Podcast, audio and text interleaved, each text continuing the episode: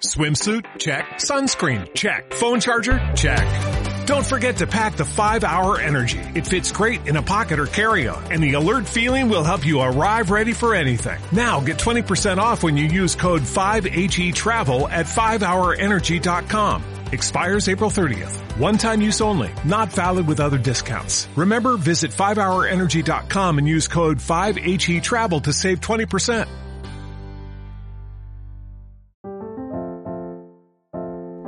Nariz y Boca, tu tienda de vinos inesperados, presenta Entre Vinos, conversaciones sorprendentes alrededor de una copa de vino.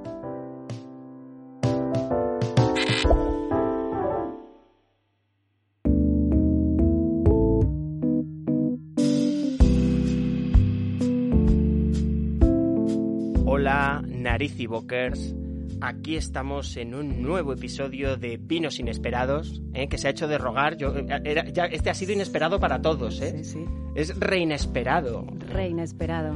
Y esta vez vamos a hablar de vinos ultra. No vinos ultra forofos del fútbol, ni violentos, ni nada de eso. Ultra eh, significa más allá, entonces son vinos que van más allá en vuestra capacidad sensorial, en vuestra capacidad de degustación.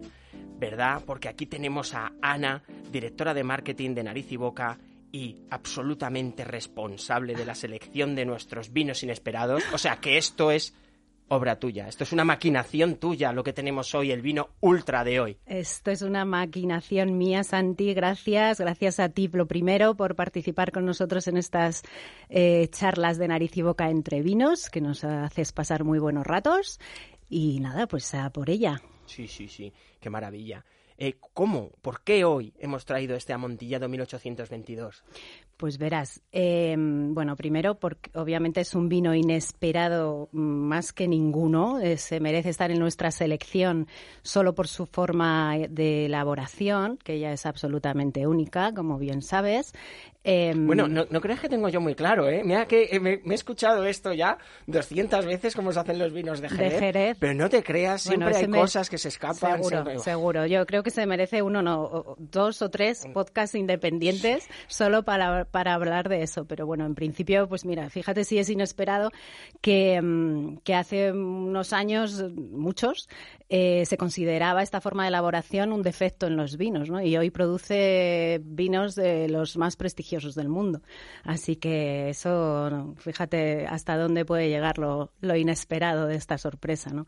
Son vinos únicos, ¿no? Únicos en el mundo. En España, eh, particularmente Jerez, eh, Montilla Moriles y luego pues otros países también se elabora esta forma de, de elaboración, pero no, no con las condiciones climatológicas, que es de lo que, de lo que hace estos vinos, en este caso concreto en Sanlúcar de Barrameda, eh, absolutamente únicos. ¿no? Eh, decíamos, bueno, tenemos este vino es un 1822, un amontillado, un generoso eh, amontillado, fortificado. Es un vino con un 20 años de crianza, una primera crianza biológica eh, con velo de flor, que para los que no sepan que es así muy rápido, como dice Santi, merecería mucho, mucha más profundidad, pero es una pequeña eh, tela, una pequeña ma- manto de levaduras autóctonas naturales que se provoca precisamente por esas condiciones climatológicas eh, y protegen el vino de la oxidación. Entonces así se elaboran las manzanillas y los finos en Sanlúcar de Barrameda, que es precisamente otra vez por esas condiciones una denominación de origen en sí misma, que aunque se regula por el Consejo Regulador de Jerez y está en la misma eh, eh, situación geográfica y etcétera, etcétera, pero solo por esas razones que, bueno, yo no sé si igual em, eh, presentamos a Carlos, ¿te parece, Santi? Y luego os cuento muy rápidamente estas condiciones Sí. de Sanlúcar. Vamos a cerrar el Venga. triángulo humano de hoy. Exacto. Y es que hoy sí tenemos un vino espectacular de Bodegas Argüeso, 1822, amontillado, Sanlúcar de Barrameda. Pues hoy tenemos a, a- a un Jerez eh, hecho, hecho filosofía, ¿no? ¿No? A, un, a un amontillado hecho persona, que es Juan Carlos Jiménez, profesor y escritor, máster en filosofía, ¿eh? Un máster en filosofía, ¿eh? O sea, voy a, filosofar, pues voy al grado máximo, ¿eh? Eh, doctor en Ciencias de la Información y, licenciado en Sociología Política. Además, a ver si esto lo digo bien, de Master of Arts in Liberal Studies. ¿eh? en Liberal Studies, que, guay, por la Universidad de Wesleyan. Yo siempre tengo la teoría de que cuando la universidad es, no es de estas prototípicas, eh, pues eso, Harvard, Oxford, Yale, eh, Columbia, tal, son de mentira. ¿Sabes? Son, son en plan, esto te lo estás inventando. ¿Dónde está, dónde está la Universidad de Wesleyan? Juan Carlos. Pues está, está en Middletown, Connecticut. No existe, miradlo. miradlo ahora en Google Maps. Middletown, Middletown, eso en inglés es ciudad en medio. Pues o sea, se está quedando con nosotros. Está, justo en medio entre Boston y Nueva York, a dos horas de cada, de cada ciudad. Y es una ciudad, una universidad pequeña, pero muy buena, del top ten de la Little Ivy League, que se llama, y es eh, una universidad muy prestigiosa a la que yo tuve la suerte de poder ir becado porque si no... Es una eh, universidad pija. Es una universidad bastante pija. ¿Y qué tal? ¿Qué tal es el ambiente por ahí? Bueno, yo aluciné con la universidad norteamericana, con este tipo de universidad de élite, porque es... Eh, es otro mundo, es otro mundo. Cuando venía de, aquí, de la Complutense, donde yo estudié mi, mi sí, es que el salto grande. nada que ver. Allí la gente le deja su herencia a la universidad. Eso te lo dice todo. Fíjate. ¿Y cuándo son las parties ahí? ¿Son los jueves también? Hay bastantes días de la semana parties. Además, todos son menores de 21 años, la mayoría, y todo el consumo del alcohol es ilegal en las casas, en las fraternidades, mm. ahí como medio a, medio escondidas, pero todo el mundo completamente borracho todo el tiempo. ¿Y, tú con qué edad fuiste aquí? Yo tenía 22. O sea, que le comprabas el alcohol a esta gente. Yo tenía derecho ¡Bueno! la mejor época de tu vida, ¿verdad? Pues fue buena, fue buena. tuviste un montón de amigos. Sí, sí, sí. Qué maravilla, qué maravilla, qué maravilla. Bodegas eh, Argueso y Juan Carlos. Y entonces has venido aquí, entre otras cosas, a hablarnos de tu libro que se llama Ultrasaturados. Estaba bebiendo justo ahora. eh, ultrasaturados, sí. Eh, vale, entonces cuéntanos, cuéntanos cómo surge Ultrasaturados y de qué trata. Luego vamos a profundizar, pero preséntanoslo. Bueno, es un libro que yo escribí, que tenía, estaba terminando de escribir cuando empezó la pandemia. El, subtítulo es El malestar en la cultura de las pantallas. Y yo, bueno, es un libro que pensé un buen día cuando hace ya algún tiempo, cuando estaba mirándome con el móvil en la mano y me pregunté, ¿yo voy a llevar este cacharro encima toda mi vida, el resto de mi vida? Y, te respondió alguien sí. Y, pensé que sí, y pensé que sí, y quería saber cómo me cambia, cómo nos cambia el uso de la tecnología, ¿no? Esta, esta prótesis que nos ha crecido, cómo nos transforma. Y quería saber, bueno, pues, pues investigar. No, yo no soy un negador de, la tecnología, soy un, un, usuario intensivo, pero, pero quiero saber en qué nos, en qué nos ha transformado, en qué, nos, en en en qué modo nos relacionamos de otra, de otra forma, eh, por qué somos diferentes, en qué somos diferentes a raíz de, de tener estos, estos dispositivos a la mano. Y, es, y este libro es una reflexión de, de cómo bueno, cómo somos, cómo, cómo, cómo, cómo somos de distintos de hace una generación y, en qué, cómo ha transformado la manera de relacionarnos, de querernos, de trabajar, de vernos a nosotros mismos, de presentarnos ante los demás, porque todo eso lo ha cambiado, todo eso lo ha modificado. Y bueno, pues hay mucho, hay mucho sobre lo que pensar. Yo, yo aquí tengo una pregunta que es, ¿por dónde se empieza? O sea, tú te planteas esto, ¿no? que es eh, cómo somos, a dónde vamos y cómo éramos, ¿no? Por resumirlo eh, muchísimo. Pero ¿por dónde empiezas? O sea, ¿cómo se te ocurre el primer capítulo? ¿El primer pues capítulo fue el primer capítulo? ¿O luego fue el bueno, capítulo yo escribo muy desordenado. Yo escribo, gracias a la tecnología, se puede escribir no como antes. Eh, no, no, no había que empezar con un folio con, la, con la máquina y ir ah, completando páginas y capítulos. Pues puedes poner un trozo aquí, otro allá, luego ir componiéndolo. Y yo escribo así. Pero bueno, pues yo escribo este libro porque también he trabajado en medios de comunicación durante muchos años y, y, eh, también, bueno, pues como, como decías, me he formado en filosofía, en psicoanálisis y, quería hacer una síntesis de las dos de los dos temas que a mí me interesan, ¿no? el, mundo audiovisual, la tecnología audiovisual, la comunicación y eh, bueno, desde una reflexión también un poquito más profunda, porque la tele, donde yo he trabajado veintitantos años, es muy efímera. ¿En dónde? ¿En dónde? Pues he trabajado en Mediaset, en televisión. ¿En Mediaset? ¿En dónde? ¿En dónde? ¿En dónde? Juan Carlos, yo por llevaba el departamento de, imagen de, de Mediaset, de, de, promos y grafismo, y, y trabajaba para todos los programas. eh, O sea, O sea, ¿tú has tenido acceso a Ana Rosa Quintana? he tenido acceso A mí me- íntimo a Ana Rosa a- Quintana. A mí me gustaría cepillarle el pelo un día. Cepillarle el pelo. Ana Rosa, Ana Rosa, Ana Rosa. Luego, me, luego he tenido trabajos más dignos que el de Mediaset en televisión española. eh, Pero como que más dignos, pero hombre, por un poquito favor. más digno, un poquito más digno. Eh, y bueno, en otras cadenas también. Ay, que, que infravalorado está Mediaset, como, como infravalorado Bueno, está no Jerez. ¿eh? Si está infravalorado o sobrevalorado. es que Mediaset. Qué gracioso. Entonces, tenemos aquí eh, que, que era. Voy a leer cómo se llaman los capítulos para que os hagáis una idea. Uno se- el primero se llama Excesos. ¿Ese fue el primero que escribiste? Es que no escribí uno primero. Iba escribiendo a la vez todo. Y luego se organiza todo. Y luego se organiza. Ah, pues yo, yo os leo porque es muy sugerente. ¿eh? El capítulo 1 es excesos. El capítulo 2 es espejos. El capítulo 3 es cuerpos. Ojo, que esto ya se pone hoti. Pero es que el capítulo 4 se llama Eros. Qué maravilla. tope. Qué maravilla. Y el capítulo 5, eh, el libro acaba regulín. De bajona. De bajona. Porque se llama Tánatos. ¿eh? Bueno. Y ahí va. Y el- es como acaba casi todo. Sí, la verdad es que sí.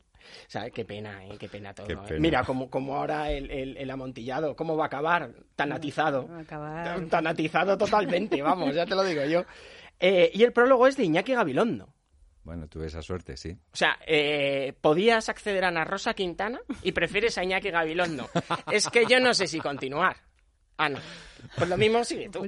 Porque vamos, eh, pudiendo acceder a, a Ana Rosa Quintana o a Jorge Javier Vázquez, periodistas de verdad, ¿sabes? Iñaki Gabilondo, bueno, este señor, pues eh, contará una de sus cosas muy serias, bla, bla, bla, bla, bla, serio, serio, bla, bla, bla, bla, bla, serio, serio, ¿sabes? Pero bueno, eh, ¿cómo llegaste? Eh, ¿Cómo se te ocurrió a Iñaki Gabilondo? O sea, ¿cómo se piensa un prólogo? Bueno, pues, hombre, yo que te dé quería- caché, ¿no? Lo primero. Claro, a mí no me lo eh, hubieras eh, pedido. eh, es eso, que tenga gancho, porque yo, como mi nombre no lo tiene, pues tengo que buscármelo fuera. Esa es la norma número uno. Coger a alguien lo más famoso que conozcáis. Claro, y bueno, pues yo por una, una cuestión familiar eh, eh, he conocido y soy amigo de su hermano Ángel, Ángel Gabilondo, y le pedí a Ángel que no lo escribiera él, sino que se... Ahí va. Pero vamos a ver, ¿y cómo se manda? ¿Cómo- ¿Esto fue telefónico o por WhatsApp? Esto fue por teléfono. Ah, vale, bueno. Es que por WhatsApp puede ser, oye, mira, un prólogo, qué tal, que no sé qué. y- Pero tú no, tu Pero tú hermano. no, tu hermano. Ángel ha sido muy generoso conmigo siempre. Ha estado en presentaciones de libros que he escrito y, y siempre ha sido, se ha portado fenomenal. Pero entendía que el contenido de este libro tenía más que ver, bueno, pues con la comunicación y con temas que, que los que justo estaba su hermano, que ha hecho una serie de programas también sobre tecnología y sobre vanguardia tecnológica. Y, y bueno, pues, pues era como muy, muy adecuado, ¿no? Que, que, y, y- y Iñaki fue, bueno, pues tan generoso como para decir que sí y, y yo estaba encantado. Qué maravilla. Eh, una pregunta, mira, en, en el libro, a lo largo del libro, eh, alertas mucho sobre las, eh, Bueno, va un poco de eso, ¿no? Sobrevuela todo el libro, la sobreexposición a pantallas, a dispositivos, y eh, manejas conceptos como eh, no pisar tierra, uno que me llama poderosamente la atención, que es la sociedad del espectáculo, término que yo utilizo mucho, porque creo que tenemos en ese sentido i- influencia común.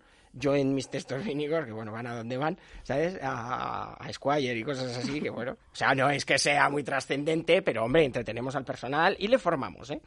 Eh, eh, de- de- de- ¿Cómo relacionas estos términos? ¿Cómo se puede relacionar sociedad del espectáculo, no pisar tierra? ¿Cómo nos hacen evadirnos de una manera artificial o irreal? Porque me gustaría tu opinión de qué es real y qué no es real, porque yo creo que no es tan sencillo y seguro que, que, que- que ahí hay mucha amiga. eh, en relación a esto, a los dispositivos, a los móviles, tablets. Pues eh, es que yo, mm, bueno, creo que nos ha pasado a todos, nos hemos dado cuenta de que en cuanto hemos tenido ocasión, hemos preferido ir saltando, de, pasar el día saltando de dispositivo en dispositivo y no enfrentarnos a lo que llamamos o lo que lo que lo que lo que está por alrededor de los dispositivos que es la realidad cruda, ¿no? la cruda realidad. La realidad analógica, ¿no? la que puedes tocar. La que puedes tocar. Y bueno, pues, pues pasamos del ordenador a la, a la, tablet, al móvil, a, la tele y estamos eh, evadiéndonos del encuentro con algo que nos incomoda, que es eh, vernos a solas, vernos con nosotros mismos o también, bueno, a veces a lo mejor el encuentro genuino, el encuentro genuino con el otro, la conversación, el tomar un vino mirándose a los ojos, eh, ese, ese tipo de, de, encuentro, bueno, más, más real, ¿no? Más franco.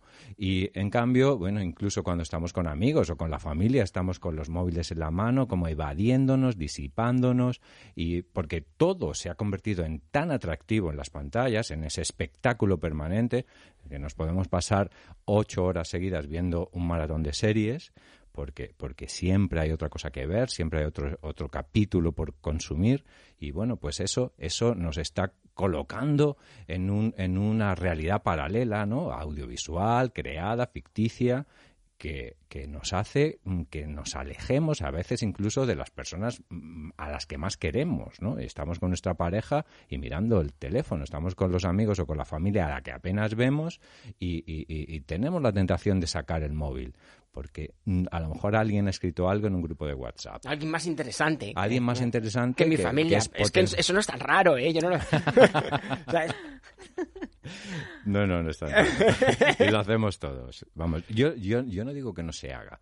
Yo quiero saber por qué lo hacemos. Y, quiero saber si quiero hacerlo. Si quiero hacerlo o si quiero hacerlo si lo hago voluntariamente o, o, es una pulsión que me gustaría que no siempre estuviera activada. Ayer fue el día sin móviles que no sabía que había un día sin móviles. Lo he oído según venía en la radio. Y, digo, pues esto es como el día sin tabaco, el día sin coches, ¿no? Que, se ha convertido en algo, eh, eh, en una especie de contaminante ¿no? de la vida que hay que dosificar y que hay que, restringir porque, porque bueno, pensamos que el exceso de móvil, eh, el exceso de pantalla nos, nos perjudica, nos aturde, nos, nos aliena y bueno, pues, pues seguro que hay algo, algo de eso, ¿no? Lo único en lo que tú estás eh, comentando es, tú pones en el mismo plano, vamos a decir, un consumo de un contenido, como podría ser series, películas o lo que sea, con relacionarse de manera, de manera, bueno, no sé si llamarlo virtual, eh, bueno, sí, eh, a través de estos dispositivos o de estas eh, pantallas, por utilizar tu terminología, tú, pones al mismo nivel ver un maratón de series que pues estar todo el día en Instagram. Bueno, son maneras de relacionarte con una realidad, mm, digamos, manufacturada o mediada por la tecnología. Y, yo creo que hay usos de, la, de, la, de las pantallas muy formativos, muy profundos, muy didácticos, muy humanos, muy humanos también los hay, pero también hay algunos muy frívolos, muy tóxicos y muy adictivos y muy inocuos o, muy inocuos también. O, bueno, hay, hay, hay de todo, hay de todo, pero hay una tendencia a un uso, eh, digamos, eh, excesivo, ¿no? Eh, que, que, que en, el que a mí yo me fijo especialmente en el uso que hacen los adolescentes. o me preocupa especialmente el uso que hacen los niños y los adolescentes. Los bebés, ¿eh? Que yo tengo, uno, yo tengo uno de dos años y no veas cómo maneja YouTube. no es que se lo deje mucho, pero ya lo ha sabido manejar. ¿Qué voy a hacer? bueno, no te preocupes porque, como dice Homer Simpson, ahora con esto de Internet los niños se crían solos. es, una, es una pasada. Spotify con un año, ¿eh? ¿Con un año? Pues tú déjalo en manos de, las redes y ya te, lo encuentras con 20 años. Que no, me, que no me malinterpreten, no, no, que no me malinterpreten los naricibokers. O sea, mi niño se está eh, criando en un ambiente cultural muy estimulante, pero que cuando ha accedido al móvil, en, tres sentadas, ya ha aprendido a, manejar esto. Y, y, y, yo me he informado sobre el tema y es que las aplicaciones, como, como quieren adeptos, como quieren adictos, más que consumo... Le han que, se haga un perfil. No, no, eso sale. Pero que más que consumidores quieren adictos, lo ponen con una usabilidad brutal para que no sea complicado y, claro, y entonces ya pues desde pequeñitos los tienen captados. Pero vamos, insisto, no, no, no ya adolescentes o jóvenes o niños, bebés. Pero bueno, yo creo que esto puede tener o tiene efectos mm, perjudiciales y preocupantes llegados a cierta edad, cuando se forma esta imagen de uno mismo, ¿no? de la adolescencia, en la que el cuerpo tiene tanta presencia, tanta importancia, las identidades. Yo me estoy poniendo gordo. Pues. Eh, a ver, hoy hay torrija. le digo a la audiencia que hoy hay torrija también. Pero bueno, la torrija bien. Pero estoy a plan, ¿eh? Estoy a plan. El, el bullying que hay también, que antes, como decía una, una una amiga, eh, el bullying antes se, acababa en el colegio, ahora continúa en casa, porque te llega a través del móvil o del, ordenador. Y, bueno, pues el que no tiene un cuerpo normativo, el que, el que, bueno, el que es de otra procedencia, el que tiene alguna peculiaridad, el que es diferente, el que no encaja del todo, pues, pues eso está muy visibilizado a través de las redes sociales que promueven unos, unos estereotipos, unos, unos pues eso, unos, físicos, unos determinados físicos que, hacen que, bueno, hay un documental en Netflix ahora que se llama em, El dilema de las redes. Ahí dan un dato que el suicidio y los, las lesiones de las niñas entre 10 y 20 años se ha duplicado desde que existen las redes sociales. Y eso es una responsabilidad social. Eso me parece que es lo suficientemente grave como para que sepamos que pensemos que, que, el uso de todo de todos estos bueno dispositivos aplicaciones redes tiene bueno tiene otro lado tiene un lado difícil no y no es el único afortunadamente pero eso también está. Sí pero es curioso no porque podríamos pensar que, que eh, esta ya sobreexposición puede ser un, término peyorativo, pero que el acceso a tanta información, que es lo que básicamente eh, eh, eh, origina Internet, ¿no? O, nos alucina de Internet que podemos acceder a cualquier tipo de información, más que mecanismos de defensa o mecanismos formativos, está dando mecanismos de ataque a terceros, ¿no? Bueno, sí, es que esto del anonimato que, que facilita las redes, eh, el, avatar, el, alias, el nombre, pues eh, que el nombre que no tiene que ser real y el, no tener que puedes insultar sin mirar a la cara a alguien puedes, puedes, puedes convertirte en un troll y sacar la rabia y, y toda la energía pues negativa y todo, toda la, ira que tengas por el motivo que sea y volcarla a diestro y siniestro sin ninguna repercusión y sin, y, sin ninguna exposición personal.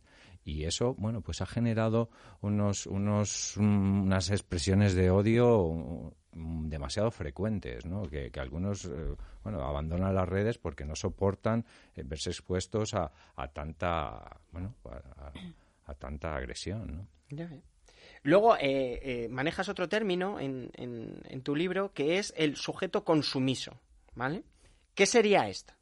Bueno, eso es un término que yo compongo con las palabras consumo y sumisión a partir de, bueno, hay una expresión de un filósofo del siglo XVI em, que, habla de las servidumbres voluntarias.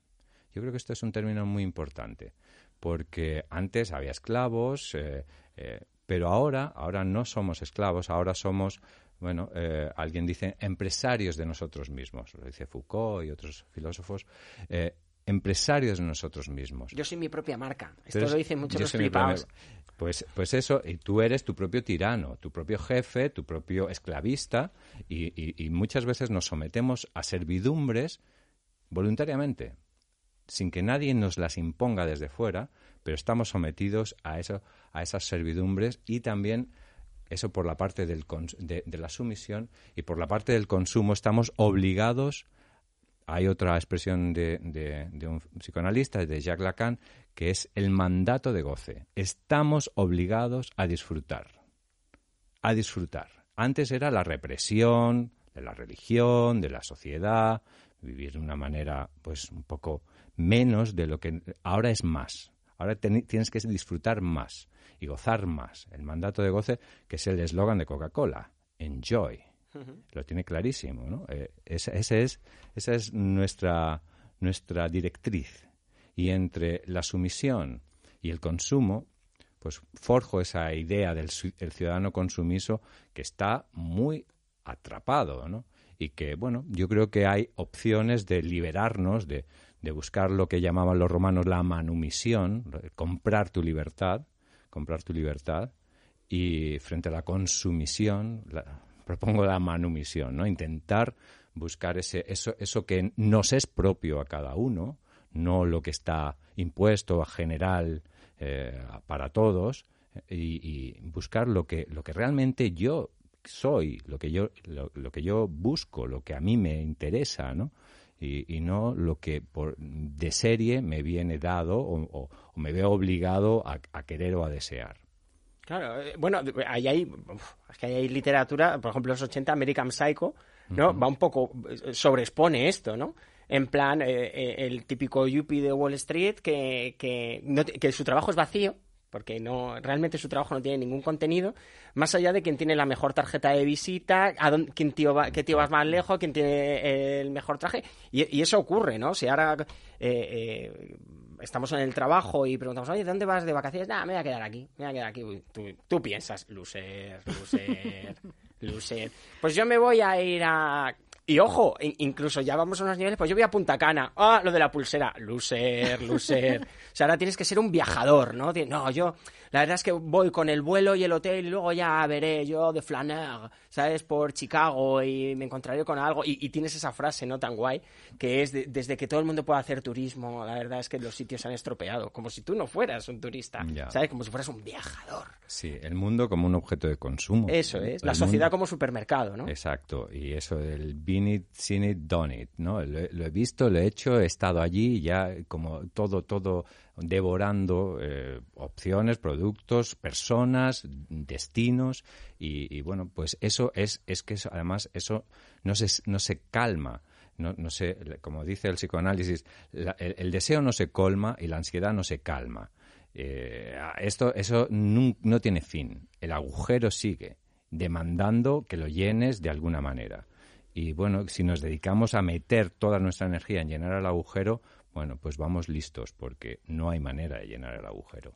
Sí, al hilo de esto, eh, hay una novela que, vamos, yo recomiendo, sé que el autor es muy polémico, pero a mí me encanta, que es Michel Houellebecq, en, en, las partículas elementales o plataforma, hay un momento en que él se hace eco de, un estudio que había, que era que le preguntaban a los niños franceses que qué preferían ser, si Bill Gates o Snoop Dogg, ¿vale? Claro, ambos tienen lo que sería el, aspecto económico de la vida resuelto. Hombre, Snoop Dogg va a ser muy errático, pero bueno, también es un gran empresario y, tiene dinero. El otro tiene muchísimo más dinero, está, ha hecho que eh, nos relacionemos con las cosas que él ha inventado, con Microsoft, con todo esto, Windows, tal, no sé qué. Pero los niños preferían ser Snoop Dogg. ¿Sabes? ¿Por qué? Porque lo asociaban más a la fiesta. ¿Sabes? Era en plan, no, no, si Bill Gates, pues, hombre, pues tiene pinta de influir más en el mundo, eh, eh, ser más gratificante ser él, bueno, lo que tú quieras, ¿sabes? Pero es que el otro es que tiene pinta de empollón. Y este sí que tiene pinta de pasárselo muy, muy, muy, muy, muy bien. ¿Y quién no quiere pasárselo bien? Pero es lo que tú decías también. Pues es que aunque no te lo quieras pasar bien, aunque tú digas, pues la verdad es que yo lo que preferiría es, yo qué sé, curar la malaria. Uh, aburrido, aburrido. Sí, pero mira, eh, ahora los jóvenes quieren ser youtubers y famosos, famosos, como destino, como profesión, porque además se ha convertido en una profesión famoso por ser famoso. Entonces, he hecho alguna referencia, algún estudio en el libro a este respecto, que antes querían ser médicos y bueno que ahora con la pandemia parece que volvemos un ah, poco eso es lo que iba a decir ah, justamente porque ahora las vocaciones sanitarias han aumentado muchísimo y de pronto se ha visto que ser médico ser enfermero o enfermera tiene sentido tiene sentido. Se impone el mundo real. Sí y, bueno y, hacen un, tienen un efecto y, tienen consecuencias positivas, se ha dignificado, pues se ha visibilizado. Eh, bueno, pues me parece que, que, dentro de todo lo malo que ha pasado este año, ese es un efecto interesante, ¿no? Que, que, que bueno, que, que, de hecho, durante la pandemia, el, el, trabajo de los Instagramers y de los influencers se veía como demasiado vacuo. No era el momento, no era el momento de estar probándose modelitos ante la cámara y, dices, bueno, pues a la hora de la verdad, a ver si el, importante va a ser el reponedor del supermercado y no la de los sombreritos de Instagram. Y bueno, pues eso ah, me parece que durante unos minutos nos dio una cierta realidad y a lo mejor alguna consecuencia, algún aprendizaje sacamos. Sí, hombre, durará lo que dure, pero con que haya impregnado a alguien, pues ya por lo menos ahí. Luego otro, otro concepto que manejas, que manejas muchos, eh, sería el de sujeto multiplicado. ¿Qué es un sujeto multiplicado? Bueno, el sujeto multiplicado por la tecnología. Eh, en, este sentido, Freud hablaba de que el hombre con ayuda de la, de la tecnología es como un dios con prótesis es un dios con prótesis. Muy impresionante cuando se coloca sus artefactos, pero que en cuanto te los mm, te, despojas de ellos, te quedas muy desnudo, eh, más desnudo, pasas de la omnipotencia a la impotencia. Ayer yo nadaba en la piscina con unas aletas. ¿Te llevan las aletas? Eh, era una clase de natación, estábamos ahí en un, en un entrenamiento. ¿Qué vale eso? Que iba de eso ese día, pues estábamos. es que no sé si estaba autorizado porque. Sí, en esta clase, en esta, en esta, en esta sesión era, era todos con aletas y, estuve como 40 minutos con las aletas. Luego me las quité y pensé que me faltaba algo, como que mi cuerpo no era suficiente, porque notas, notas una carencia, te acostumbras a la prótesis. y con los móviles y con la tecnología nos pasa igual. Nos hemos hiperconectado, nos hemos hecho, bueno, pues nos hemos multiplicado con la tecnología y, es maravilloso, pero bueno, a la vez hace que nos sintamos poca cosa o menos de lo que somos o de lo que éramos cuando, cuando, cuando nos alejamos de ella, cuando no la tenemos. Y sin el móvil estoy perdido. ¿Qué, qué sería de mí un día sin móvil, que era ayer? ¿Qué, qué, barbaridad? ¿Qué es eso de un día sin móvil? Yo no me lo imagino, yo me lo imagino. Bueno, pues, pues, pues antes éramos humanos inmóviles. ¿Cómo sería eso? ¿Cómo sería? Te daban plantones. Te daban plantones. A mí esto me ha pasado. O sea, tú quedabas... sí, ahora, no. Pero antes te daban un plantón. Pues hemos quedado a las 5 en el oso del Madroño. Y no aparecía ni Dios. ¿Sabes? Pero ni Dios. Y, y, te tenías que volver a tu casa con las mismas. ¿Sabes? En plan, pues nada. ¿Sabes? Luego había siempre una excusa, pues hay que ver, pues no sé qué, pues no sé cuánto, pero tú te ibas. Eh, eh, eh, esa sensación, a ver, por ahí es positivo. Por ahí hemos ganado, por ahí hemos ganado porque clarísimamente. La, porque la, sensación bajonera yo no sé si la tiene el sujeto multiplicado, El sujeto multiplicado sabe antes de ir si, si hay cita o no hay cita. Claro, devolverte, porque pero he visto si, hay, si, hay, si hay dos aspas azules o, solo, o solo dos aspas grises. yo, yo uno, uno de los plantones que una vez me dieron que, luego tenía su, su, argumentación, o sea, tenía su causa. Pero claro, yo venía tan de bajona y yo vivía en Leganés y, había quedado en el Oso Madroño. Entonces, la vuelta es como 40 minutos. Y yo, joder, bajón, y ahora yo, como y si yo he quedado, y ahora, incluso yo pensaba en mi familia, ¿y qué le digo? ¿De qué he vuelto? Tengo que decir que me han dado plantón, pero esto es horrible, ¿sabes? Una derrota. Claro, pero además que va a ser pública. Menos mal, menos mal que no, se, no había efecto multiplicador de pantalla. Claro, que, no había grupo de WhatsApp familiar. Pero, pero Santi, ¿qué haces aquí? Claro, pero tú no habías quedado con una muchacha y yo, muy bueno, eh, ya está, y ya he quedado. No, eh, menos mal, menos mal que eh, eh, coincidí con unos amigos en el tren y ya me fui con ellos, ¿sabes? Ya por Leganés. Todavía la vida te rescató. Sí, sí, Había una lógica de milagro. Pero para mí lo peor no era el plantón, sino cómo explicar esto, porque lo, lo, tienes que explicar. O sea, además era un día de estos que pedías permiso en plan, a lo mejor llego a las 2 de la mañana, ¿sabes? Y te, y te ibas a plantar ahí a las 9 de la noche, en plan, toma ya, chaval. En fin.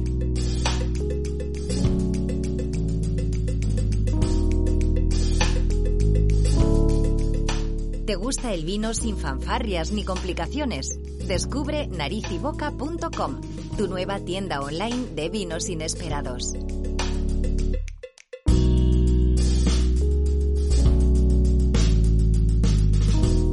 Bueno, eh, ¿cómo se multiplica el velo de flor en este amontillado de bodegas Argüeso? Ana, por eh, Dios. Este vino que no hemos llegado a contar nada sobre la bodega, pero efectivamente pues ese es de Bodegas Argüeso, es una bodega que se funda en 1822, de ahí el nombre del vino y también ahí las... No había, ahí no había pantallas. Ahí no había pantallas. Eh, Algo tendrían que hacer, pues inventaban jerez guapos. ¿eh? Pues, eh, pues eso, efectivamente. Eh, así se crea esta bodega por un tipo de Burgos que aparece en Sanlúcar de Barrameda, que se llama León de, Argüeso y compra unas soleras viejas en Sanlúcar y la bodega San José. Y ahí empieza a elaborar estos vinos tan especiales. Le va bien.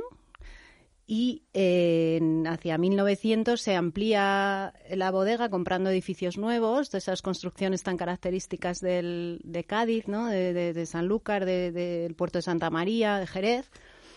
Hoy en día ocupa casi dos manzanas en el casco eh, antiguo de Sanlúcar y ya está en manos de otra familia bodeguera sanluqueña que es eh, eh, Francisco Yuste, que la compra en 2016 con el objetivo de volver a posicionar las manzanillas de Argüeso entre las mejores del mundo. Y bueno, pues efectivamente lo, lo, logran porque son vinos premiados a nivel internacional y en una relación calidad-precio espectacular. Eh, estos edificios de Sanlúcar merecen una visita porque tienen parte, la bodega cuenta con parte del antiguo convento de Santo Domingo, que tiene eh, unos artesonados preciosos en la sacristía y el refectorio, que merecen una visita. pues es un sitio digno de, de, visitar y solo que tiene especial son esas condiciones climatológicas que comentábamos al principio, que porque Sanlúcar está estructurada como en dos relieves, hay un lo que los gaditanos llaman el, el, barrio bajo y, el barrio alto, no se complican.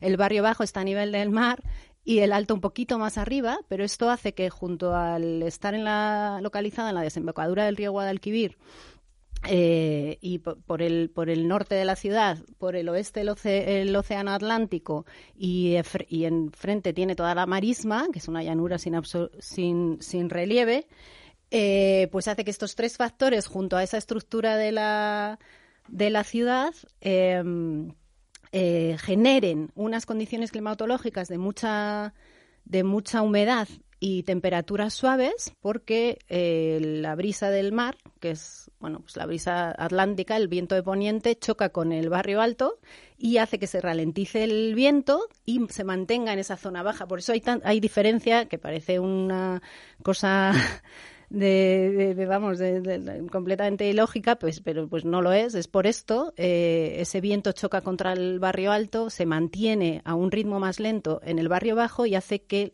haya unas características de humedad mucho más altas que en cualquier otra zona de, de Jerez, ¿no? De, de, los alrededores, e incluso del propio barrio alto. Y, y esto hace que esa levadura autóctona que forma el velo de flor en los vinos, en las manzanillas y en los finos eh, sanluqueños, pues sean eh, tan especiales y tan únicas. ¿no? Aportaba unos micronutrientes diferentes y unas eh, características organolépticas pues distintas a, a 10 minutos más al norte que donde pueda estar Jerez o, o otras bodegas de, de elaboración de, de, finos y manzanillas. ¿no? O sea que sería un terroir por crianza. O sea, no sería un terroir por, por viñedo, pero sí por la crianza. Exacto, sí, sí, tal cual, por la crianza y por la propia entorno, ¿no? por ese microclima. Y. Y luego, pues eh, entraríamos, que ya digo que merece un capítulo aparte, el sistema de crianza de soleras criaderas, pero Uy, eso que se metan en Google. Y no os vais a enterar, pero bueno.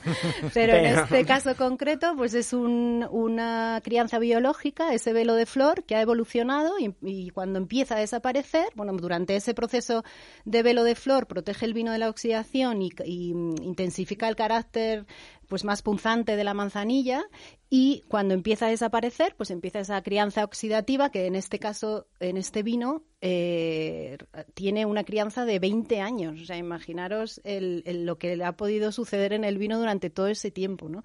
Es que, es lo que lo hace amontillado. O sea, como, ha tenido más crianza oxidativa que biológica, sería un amontillado. Porque si no hubiera tenido crianza oxidativa o muy poca, Sería, una, manzanilla o un fino en el caso de Jerez. Eh, esa es un poco la diferencia luego entre los distintos amontillados, es eh, pues el, equilibrio entre esas dos crianzas, la oxidativa, la biológica primero y la oxidativa posteriormente, por, de ahí que sean tan distintos unos a otros. ¿no? Y en este caso pues es un amontillado fortificado eso también es otro capítulo aparte. En, Jerez el enólogo puede fortificar hasta 15 grados eh, de alcohol en el caso de, las crianzas biológicas, de las manzanillas y, finos, o hasta 17 cuando quieres ir mucho más allá, como es el caso de este, de este vino. Y por, por, por terminar con, bueno, por terminar, podríamos estar hablando horas, ¿no? Carrete infinito. En nariz y boca, carrete infinito. Eh, inesperado, ah. además. Pero en este caso concreto, pues la solera, porque os hagáis una idea, la solera es la barrica, normalmente son tres alturas de, en el proceso de crianza, eh, la solera y las criaderas que están encima, pues la solera de este vino, es decir, del vino la barrica, por decirlo así de una forma fácil. La bota, ¿no? Como la bota, como llaman allí, em, de donde sale el vino que se embotella, es una esa solera inicial de 1822. O sea, imaginaros el tiempo que lleva eh, el vino, porque esa es la, la gracia de estos vinos, que en las soleras siempre hay una cantidad mayor del- de, vino viejo, que es un poco la esencia del vino que se intenta em, reproducir en el tiempo, ¿no? A base de las otras criaderas. O sea, que aquí habría algún átomo de líquido de Yo- 1822. Pues yo quiero pensar que sí. Qué bonito. ¿Tú qué, tú qué crees? Yo, a ver, yo quiero quiero creer. pensar que sí. Yo soy un believer. Yo, vamos, sí, sí. ¿Y, y qué precio tiene esto? Esto te vas a reír. O sea, nos sale un euro por año. Yo hubiera puesto un euro por año. Pues no, 15 euros. Tú fíjate. Así que es Pues una es un vinazo. maravilla. Es Sí, un vinazo. Es un vino, bueno, pues eso, con un montón de premios internacionales, con altísimas puntuaciones. Y por terminar ya con el vino, pues veis que este color increíble ámbar que tiene de la oxidación, que es impresionante, y... mm, y luego, pues esos eh, aromas mm, tostados de frutos secos. de- es un vino que acompaña un sinfín de platos gastronómicos, desde pues eh, pescado azul, carnes blancas, ahumados, quesos curados. A mí alguna verdura, que es raro, pero también a mí personalmente me encanta con alcachofas confitadas. Hacer la prueba. Esperemos que maride bien con torrija, que porque las has vale, traído, las has vale. traído y tienen una pinta estupenda. Hay que decir a la audiencia que Juan Carlos es wine lover a todo esto. Sí, sí, sí. O sea, me- wine lover. sí, sí, sí. Antes eh, me ha estado contando que eh, tiene un club de cata. De hecho, mañana, mañana tienes cata, ¿no? Mañana tenemos cata. Tú, tú, tú, tú, tú. Y, y que vais a, a conmemorar, ¿no? Los, los vinos que más os han gustado, pero, pero en tu club de cata, ah, ¿cuántos sois y cuánto lleváis? Somos ocho y llevamos unos 12 años. Tú fíjate. Y si es que, son ocho y tienen invitados. Y siempre con invitados. ¿Cómo con invitados? Somos los ocho miembros del club y siempre llevamos tres o cuatro personas cada vez que nos reunimos de invitados. Pero para un ritual de misa negra o algo así, o sea, es Bueno, ellos, sacrificado ellos ahí. no saben cierta a qué vienen, ¿eh? a No- qué vienen y, y llegan normalmente muy inhibidos diciendo, ¿y aquí qué hay que hacer? Yo no entiendo de vinos. Pero Tampoco se- se puede invitar a cualquiera, ¿no? El club se las trae. Ah, sí. No, no, pero bueno, eso- qué gracioso, qué Bueno, gracioso. al final acabamos todos borrachos y contentos. Pero, pero todos han vuelto, todos los invitados han vuelto. Mm, No sé si todos, pero... bueno, pero hay un grado, hay un alto grado de éxito. ¿Y qué te parece? ¿Qué te parece nuestro 1822 de Argüeso, Pues este me parece, yo estoy enamorado de los vinos de Jerez, eh, del marco de Jerez, y, y este me encanta. Me encantan los amontillados, lo- los olorosos, el palo cortado.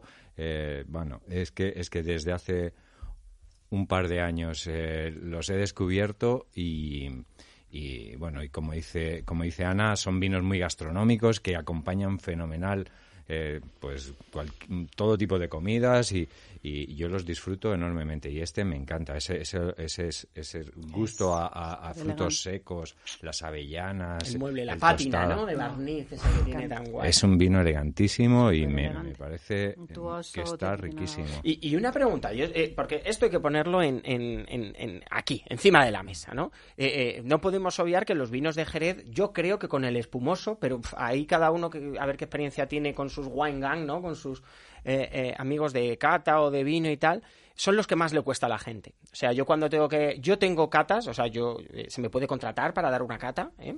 En mi Instagram lo veis. Entonces, pero soy muy caro, o sea, venid con pasta. Entonces, si no, ¿para qué? No, no tengo dinero, pues entonces no, entonces no, entonces ya si me caes bien te la hago gratis. ¿Sabes? Se pone un fondo para los vinos y ya está. Eh, bueno, después de este inciso, eh, yo cuando eh, en alguna de estas sesiones que me han contratado me han dicho, cuando yo he dicho, bueno, ¿y por dónde tiramos? Ah, bueno, lo que quieras, pero no Jerez, no espumoso.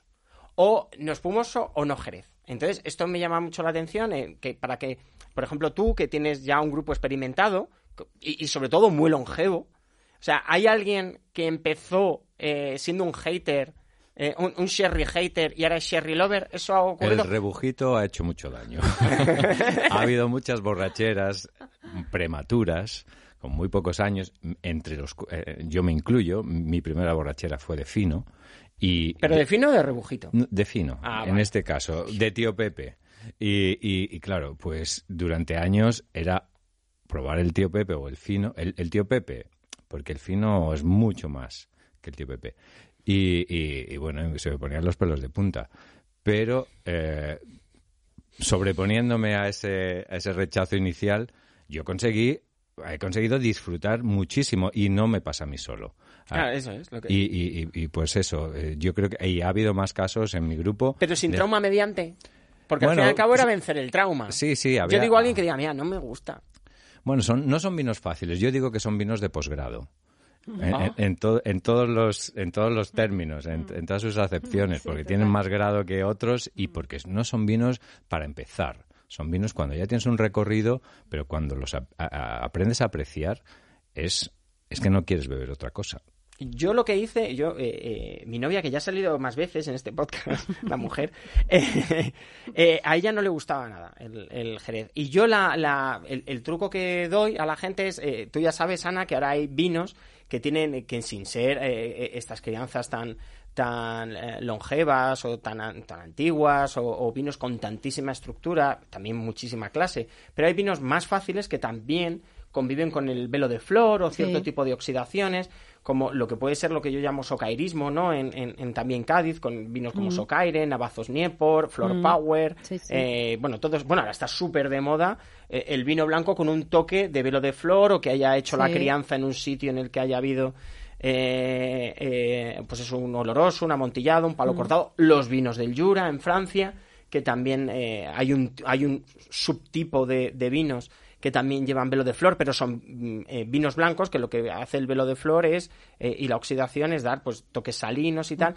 Mm. Y yo ahí, no sé qué opinas, pero yo ahí sí ya he conseguido llevarla a, e, ella disfrutaría un montón de, este amontillado, pero hace 6, 7 años, hmm. olvídate, y, yo se lo digo a los oyentes porque por mucho que, o sea, eh, les va a gustar, es que lo hmm. garantizo, es que es 100%. Ahora a lo mejor hay que empezar con cosas más ligeras, con, con, con, con vinos con menos grado o, hmm. o, vamos, vinos más de fresqueo, vamos a decir, pero vamos, que efectivamente es de posgrado. ¿eh? Mm. partes de las verdades del vino están en Jerez. No sé qué opinas. absolutamente. A mí me parece, sí que opino igual que vosotros, que son vinos más serios, que al que se está iniciando, pues eh, igual le dejan un poco fuera de onda porque Mira, aquí tenemos a Daniela que le está pasando.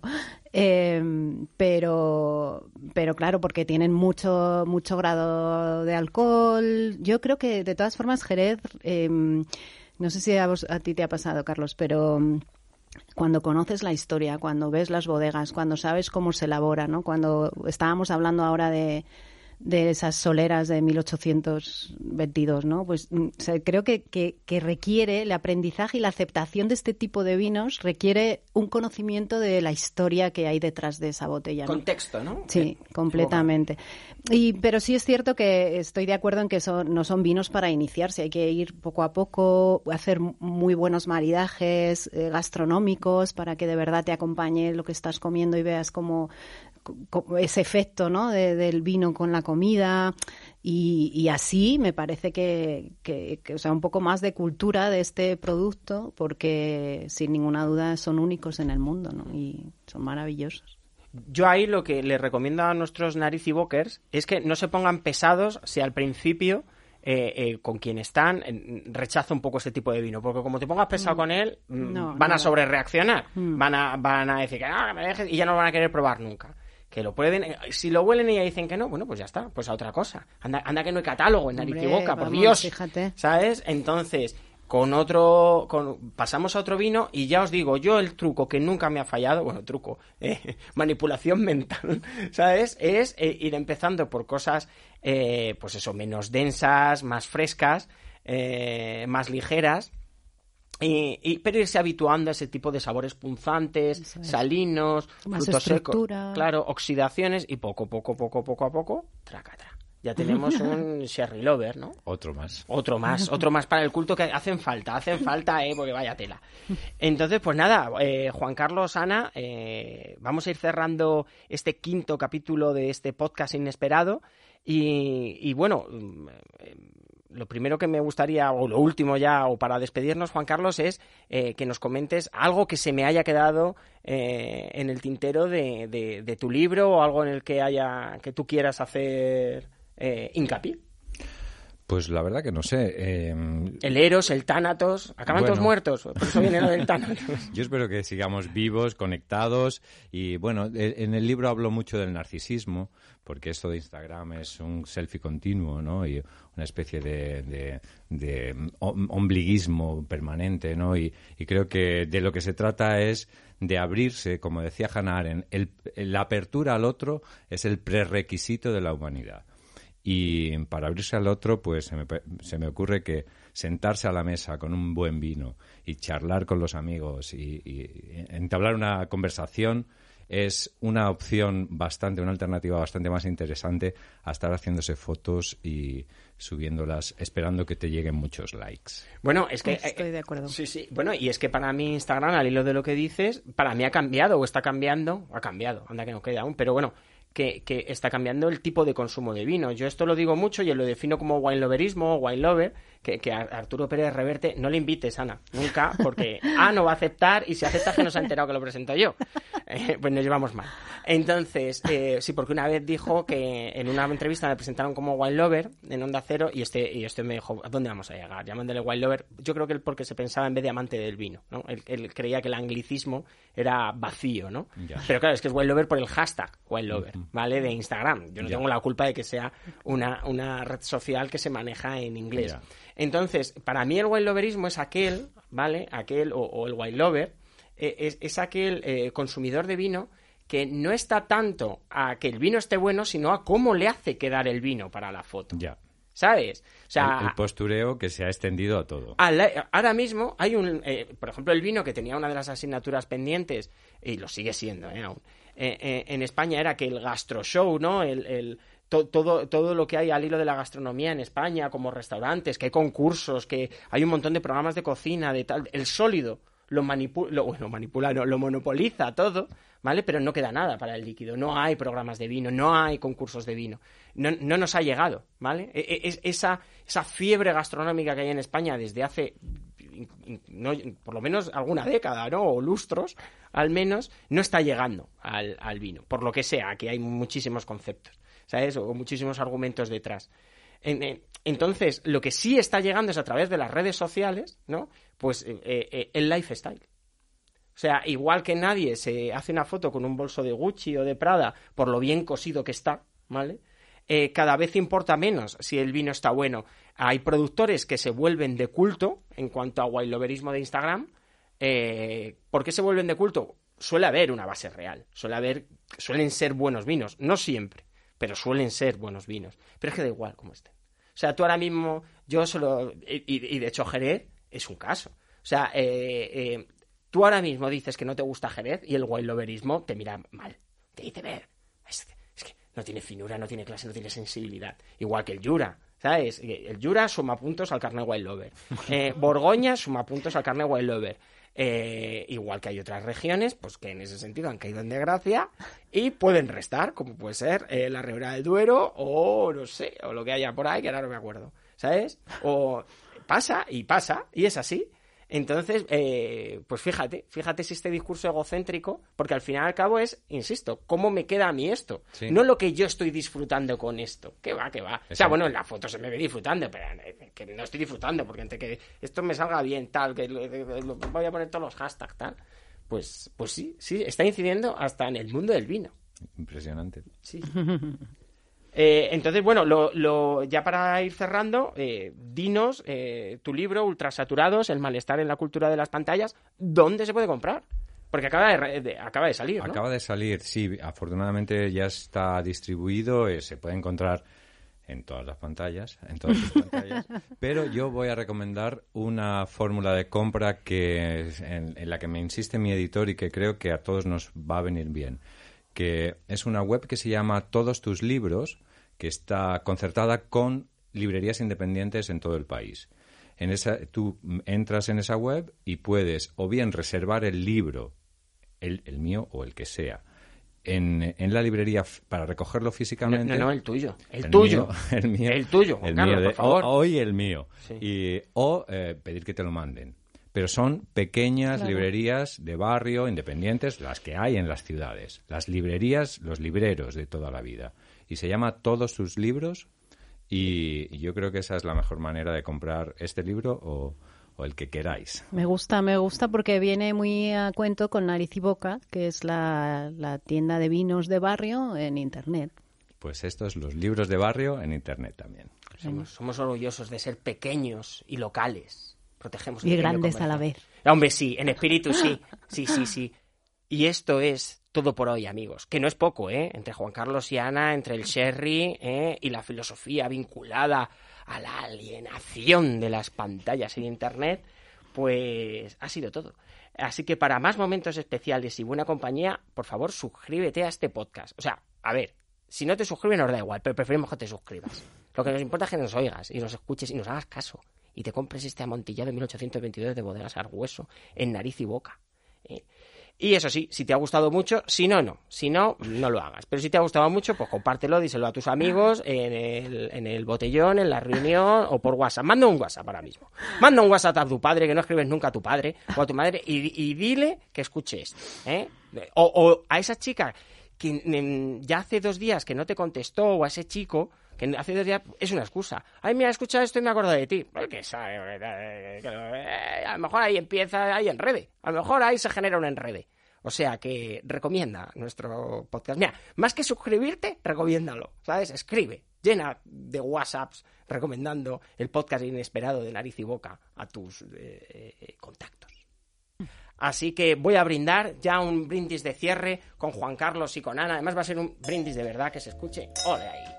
¿Eh? Una copa Riddle, ¿eh? este, este sherry, este amontillado. Muchísimas gracias y nos vemos en el siguiente podcast inesperado de nariz y boca. Adiós Juan Carlos. Adiós Ana. Adiós, Santi. Gracias, Carlos. Gracias a vosotros.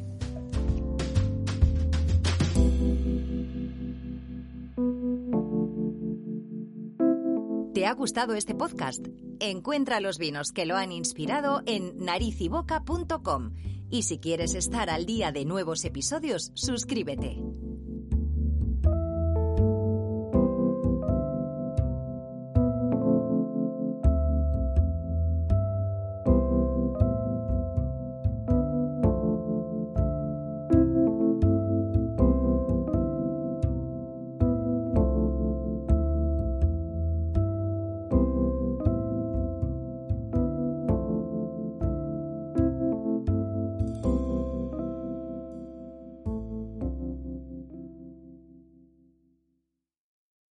¿Te preocupas por tu familia? Entonces, ¿por qué darles solo huevos ordinarios cuando pueden disfrutar de lo mejor? Eggland's Best, los únicos huevos con ese delicioso sabor fresco de granja, además de la mejor nutrición, como 6 veces más vitamina D, 10 veces más vitamina E y 25% menos de grasa saturada que los huevos regulares, además de muchos otros nutrientes importantes. Así que, dales los mejores huevos. Eggland's Best, mejor sabor, mejor nutrición, mejores huevos.